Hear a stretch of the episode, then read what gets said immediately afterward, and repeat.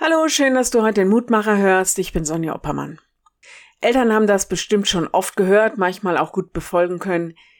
Bei der Kindererziehung muss man konsequent sein. Leere Drohungen bringen in der Regel wenig, erst recht keine Veränderung.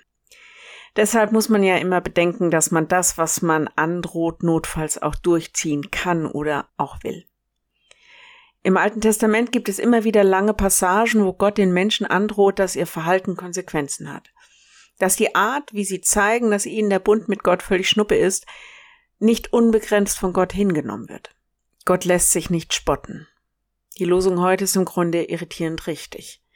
Du, unser Gott, bist gerecht bei allem, was über uns kommt.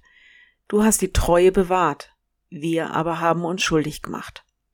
Nehemiah 9,33 Nehemiah macht da deutlich, dass das, was über das Volk gekommen ist, nur eine logische Konsequenz ist weil es ihnen vorher, auch den politisch Verantwortlichen, egal war, ob sie ihre Versprechen Gott gegenüber gehalten haben.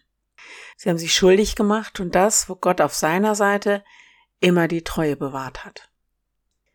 Im Neuen Testament hören wir von einer anderen Alternative zur Strafe. Da ist der Lehrtext heute. Wenn wir aber unsere Sünden bekennen, so ist er treu und gerecht, dass er uns die Sünden vergibt und reinigt uns von aller Ungerechtigkeit. 1. Johannes 1, Vers 9. Wenn wir ganz ehrlich nachdenken, dann sind wir nicht unbedingt perfekte Gottesbundpartner.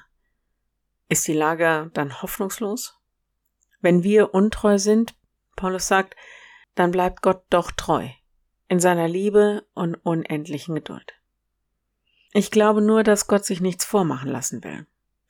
Deshalb steht hier auch etwas von Bekennen.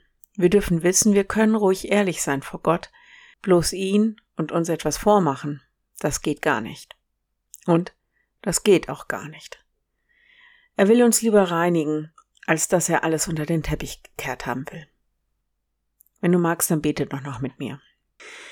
Gott, manchmal fällt es uns wirklich schwer zu glauben, dass du uns nicht einfach fallen lässt oder bestrafst, wenn wir gesündigt haben.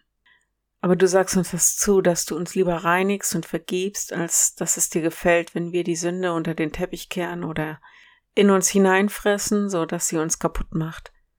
So bitten wir dich, schenk uns den Mut zur Ehrlichkeit und dann schenk uns die Erfahrung deiner Gnade und Freiheit, dass wir neu werden und befreit werden, um unser Leben nach deinen Vorstellungen zu leben. Geh du mit uns auch in den Fragen, wie wir dir gerecht werden können. Danke für deine Treue und Gnade und Liebe. Amen. Morgen ein neuer Mutmacher bis dahin. Bleib behütet. Tschüss.